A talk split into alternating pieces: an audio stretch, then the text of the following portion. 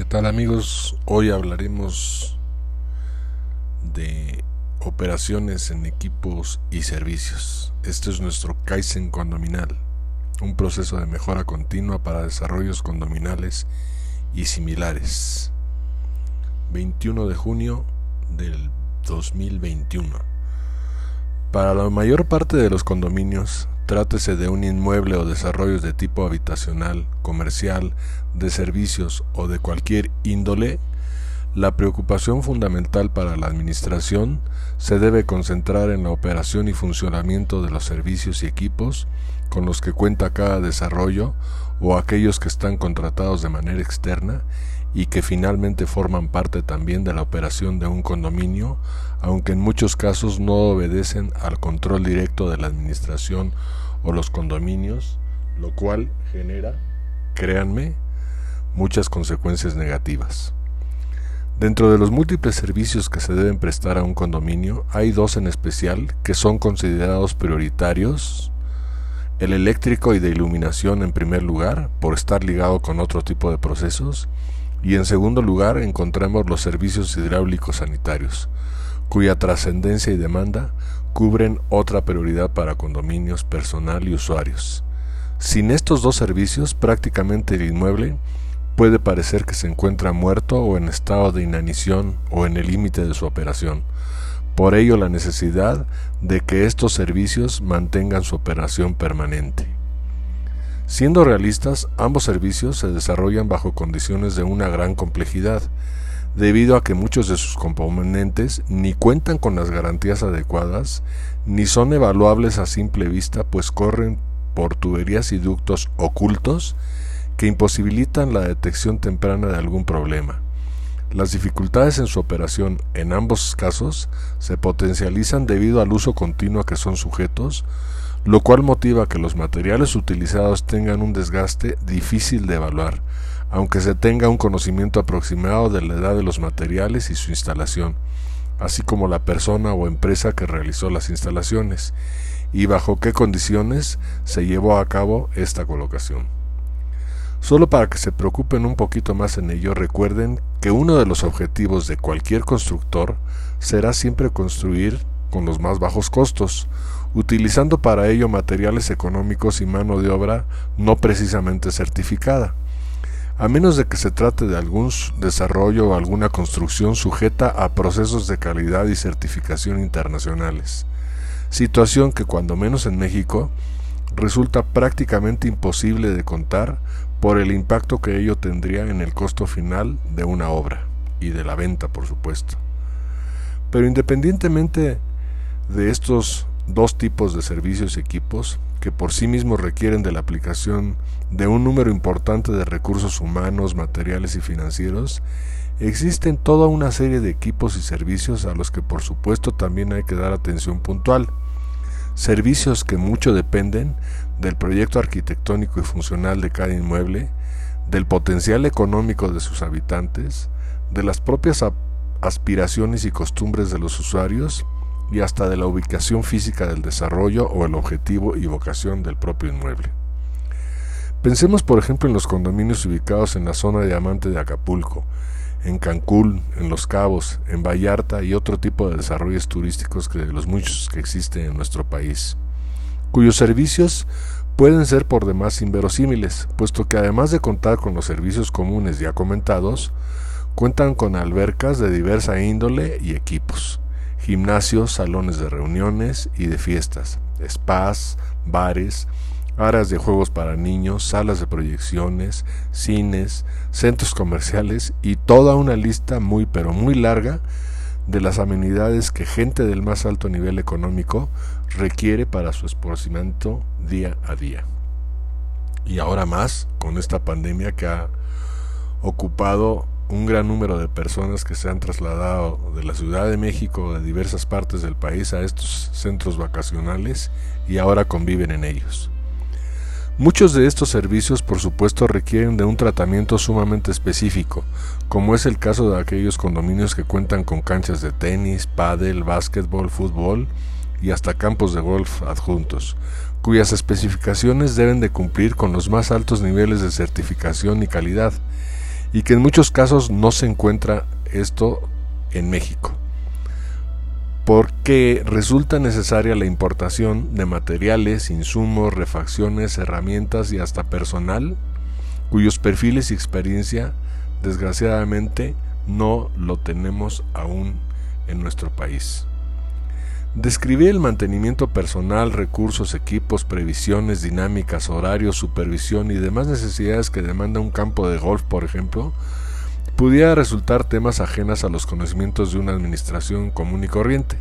Sin embargo, ya en nuestro país es común encontrar desarrollos que cuentan con este tipo de servicios, por lo que la administración requerida debe de ser cada vez mucho más especializada o cuando menos saber a qué empresas o profesionales se tiene que acudir para dar atención a este tipo de especialidades.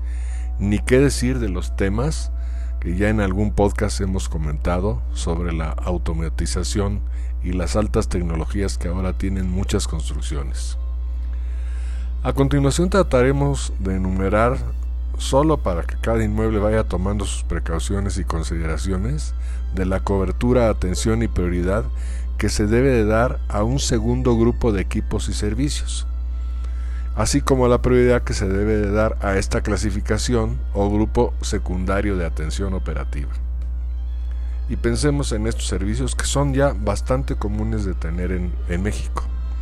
La seguridad y vigilancia, por supuesto, el cuidado de puertas y portones automatizados, la iluminación de emergencia o las plantas de luz propia y la iluminación simple y sencilla, los pasillos automatizados, escaleras eléctricas, ascensores y montacargas, el aire acondicionado y la calefacción y la humidificación en algunos casos, los equipos de videograbación, los detectores de humo y movimiento, los extintores y detectores de, de incendios, las albercas, de diversa índole estas, los baños públicos, para las áreas de albercas, por supuesto, los interfonos y llamadores de emergencia, los equipos de gimnasio especializados, juegos para niños, telefonía internet, el servicio de gas, la intendencia, la ayuda con actividades cotidianas, la limpieza, los carritos para las despensas, el vending o ventas de compras emergentes, las redes y mangas que en algunos países se siguen utilizando sobre todo cuando se tienen que desalojar áreas superiores en un edificio y edificios también en construcción, los equipos de ahorro de energías, la captación de aguas pluviales y grises, los estacionamientos para visitas y servicios, la fumigación, la jardinería, el mantenimiento de juegos al aire libre, las canchas de tenis, pádel o básquet y otros muchos, muchos más. Y así como listamos en este caso más de 30 servicios o equipos, faltaría integrar otros más dependiendo de las condiciones de cada condominio. Situación que plantea, solo en función de estos dos conceptos, servicios y equipos, la reestructuración o redimensionamiento de los equipos de trabajo, del equipo que se debe tener única y exclusivamente para llevar el control y supervisión administrativa y tan solo para reportar su operación o llevar el control de gastos y adquisiciones. esto, entre más servicios tengamos, que ahora cada vez se multiplican más y más y más, porque la gente quiere que se le facilite la vida en todos los aspectos, por supuesto que requiere mayores inversiones en todos los aspectos, recursos humanos, financieros y materiales. Es a partir de este segundo listado de equipos y servicios en donde debemos de concentrarnos más para saber la forma en la que deben de operar todos y cada uno de ellos, estableciendo indicadores, políticas y estrategias de atención, pero también otros conceptos que nos posibilitarán ofrecer un mejor servicio y contar con una mejor operación, de términos de eficacia y eficiencia, por supuesto.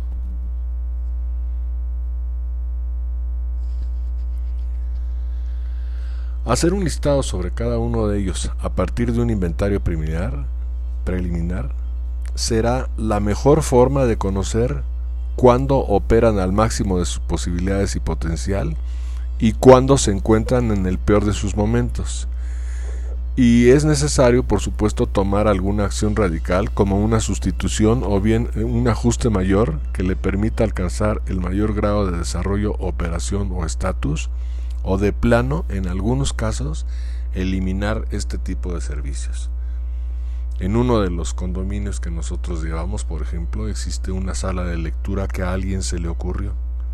Es una sala de lectura sin un solo libro, cosa que es muy fácil de complementar.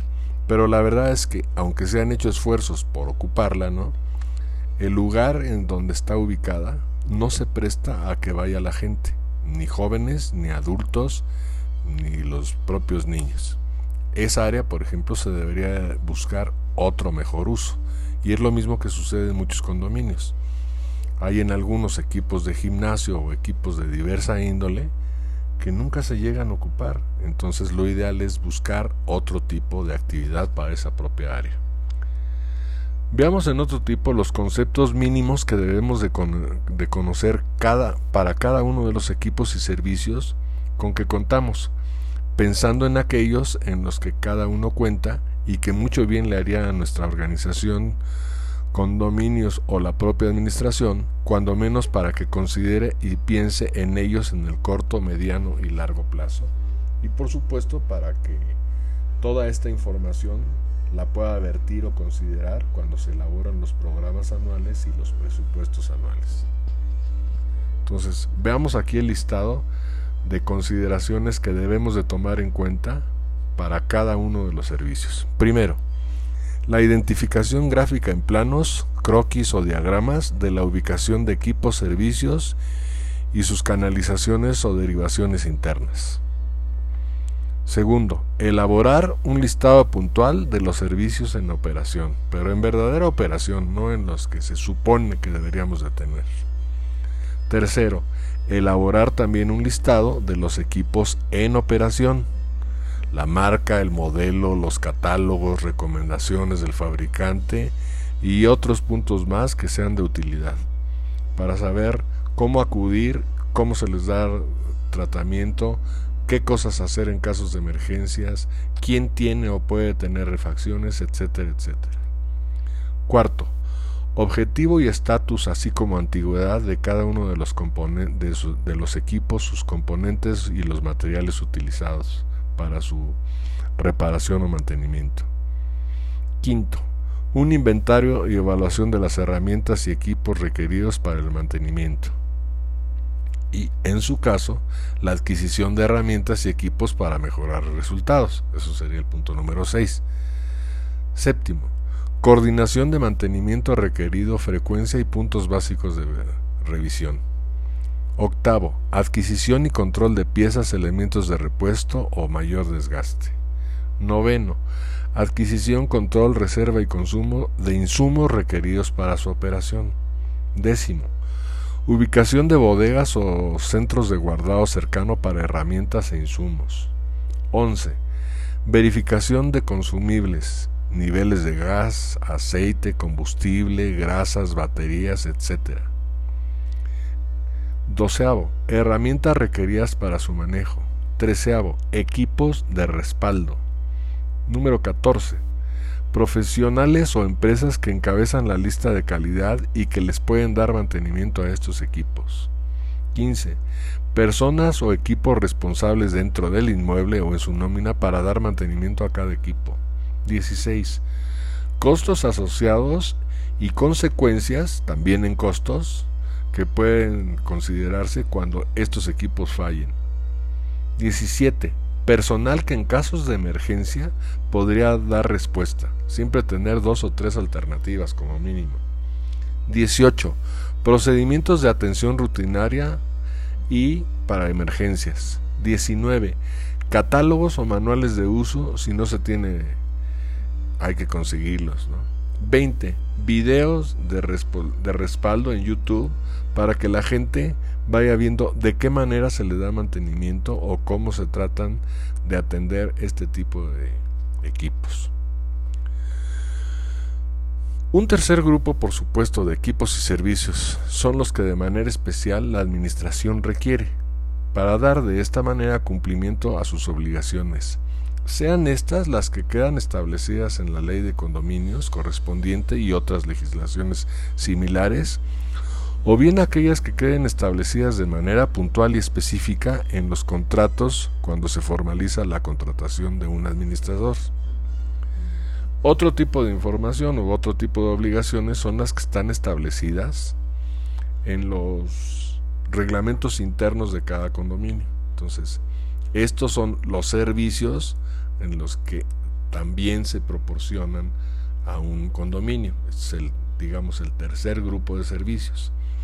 En este apartado podríamos indicar de manera especial cuáles son estos servicios y estos equipos que debe contar la administración. Y sería mucho mejor dejar este tema como una tarea para ustedes, para que sean los propios administradores o el propio personal con el que ustedes cuentan el que pueda ayudar a mejorar estos servicios y a tenerlos perfectamente identificados. Veamos cuáles son, los que están basados por ejemplo en la ley. Es el cumplimiento con las obligaciones legales, la custodia, manejo y control de libros de actas, la escritura constitutiva, licencias y planos, la tabla de valores indivisos, el acta de entrega-recepción, el inventario general, los contratos y garantías, la supervisión de la operación, el cumplimiento de obligaciones en materia de protección civil, los informes contables, la evaluación, la integración de los comités, la instrumentación de programas de fortalecimiento con la comunidad, etcétera, etcétera. Otros relacionados con los servicios básicos sería, por ejemplo, la certificación, las garantías que debe demostrar un administrador, los perfiles que se requieren del puesto, el diseño de indicadores de gestión, la evaluación de las capacidades del personal, los equipos de respaldo, la supervisión, la elaboración de contratos, la representación legal, que debe asumir la administración y el manejo y el control de los recursos. Y por último encontraríamos los servicios básicos integrados en el reglamento interno, como son la elaboración del programa de trabajo, las acciones de mejora continua, la capacitación y, actualización, la instrumentación y coordinación de compromisos de protección civil, la implantación de programas de mejora continua, la elaboración de manuales y procedimientos, la instrumentación y coordinación de compromisos de protección civil, vigilancia y seguridad, la formación y operación de comités de concertación, que es fundamental en todo, en todo condominio y que muy pocos llegan a desarrollar, la vinculación con autoridades, la sistematización de la información, las incidencias en materia de protección civil y otras específicas que vienen marcadas en muchas leyes y algunos programas, por supuesto, de ahorro. Todos esos son servicios que presta o debe de prestar la administración. Para nosotros la sola elaboración de estos listados, incluyendo la relación de conceptos que debemos de considerar para la mejora de la operación, control, mantenimiento, conservación, limpieza, imagen y todas aquellas tareas que hagamos para la obtención de mejores resultados en estos dos temas singulares y prioritarios, constituye un ejercicio de conocimientos a aprendizaje, supervisión, revisión, automatización y control que en sí debemos de hacer para cada tema y funciones del administrador.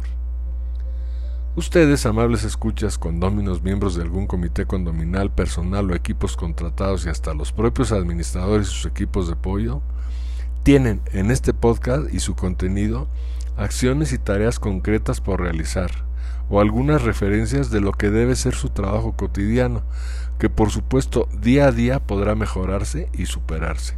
Si consideramos que estos listados que hemos presentado sobre las tareas de la administración o sobre los servicios que presta la administración corresponden a la totalidad de conceptos por verificar que vienen ustedes atendiendo o cumpliendo. Permítanme decirles que si no se encuentran en su listado, la verdad están en un error muy serio. Cada que escuchen este podcast por primera, segunda, tercera, cuarta o quinta ocasión, de veras, van a encontrar puntos que olvidamos o que quizás no, pero no los incluimos a propósito para que este tipo de ayudas motiven a los interesados a encontrar más datos, más acciones, más servicios que proporcionan de manera cotidiana. Conceptos e información que al procesarse de manera adecuada les permitirán alcanzar grados de máxima perfección y conocimiento, ya que desde de esto se trata el, podcast y el papel de los administradores por aprovechar su talento en beneficio de una comunidad. Pero independientemente de ello hay un punto que es importante que ustedes consideren.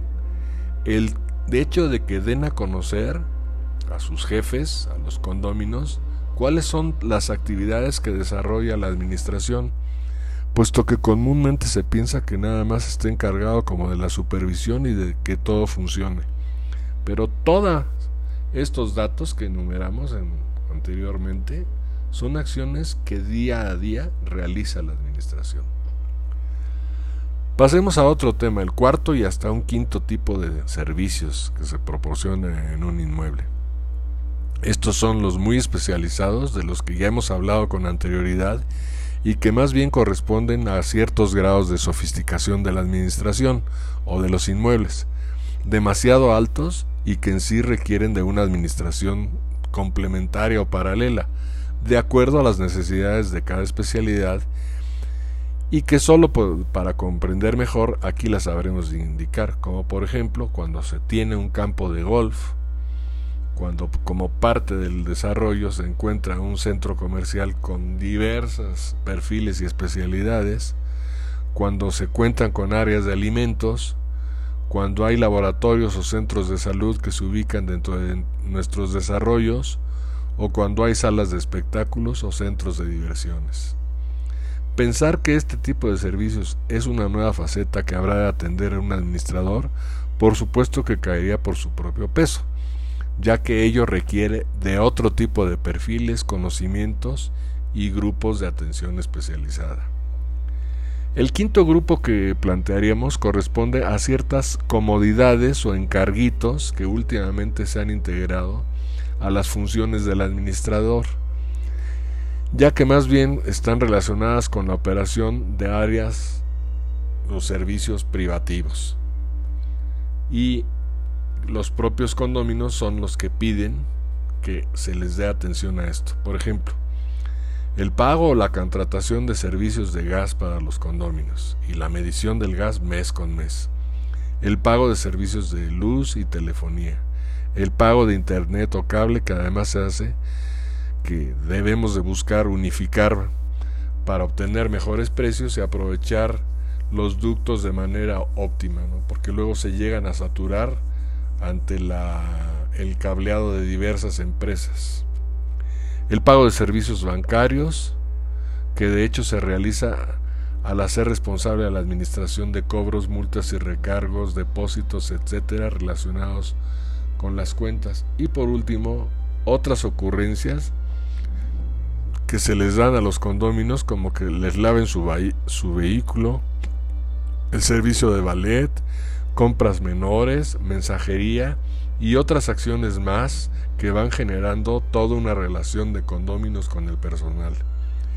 Y aunque parezca mentira, es importante mencionar este punto porque la vinculación y relaciones que usualmente se generan entre vecinos y personal es tan fuerte que pone a las administraciones en situaciones de mucha dificultad, ya que cuando se pretende actuar contra un mal elemento, siempre puede surgir alguien que sobre su cadáver permitirá el despido de un empleado, aunque existan razones muy fuertes para pedir su liquidación. Finalmente, para la Asamblea, los comités de vigilancia y la administración y los inquilinos deben de estar muy conscientes en analizar cuál es la prioridad de atención que se dará a servicios y equipos con los que cuentan y definir la forma en la que desean opere cada uno de ellos, estableciendo por supuesto indicadores de gestión que normalmente no se tienen. O sea, tomen en cuenta este punto, los indicadores de gestión, para medir exactamente qué tan bien o tan mal está funcionando alguno, un servicio o algún equipo.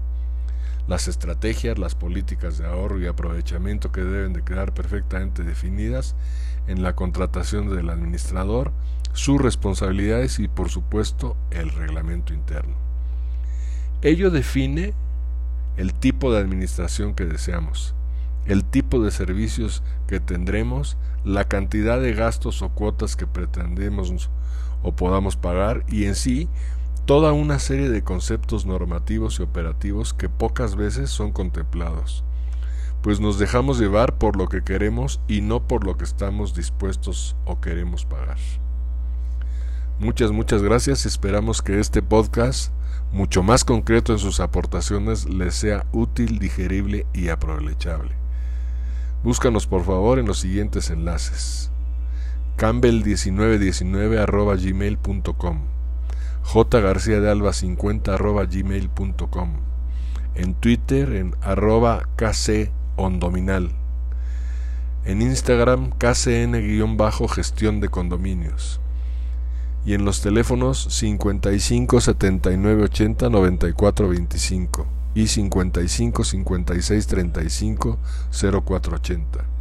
Muchas gracias nuevamente por su atención y nos vemos en el próximo número. Saludos.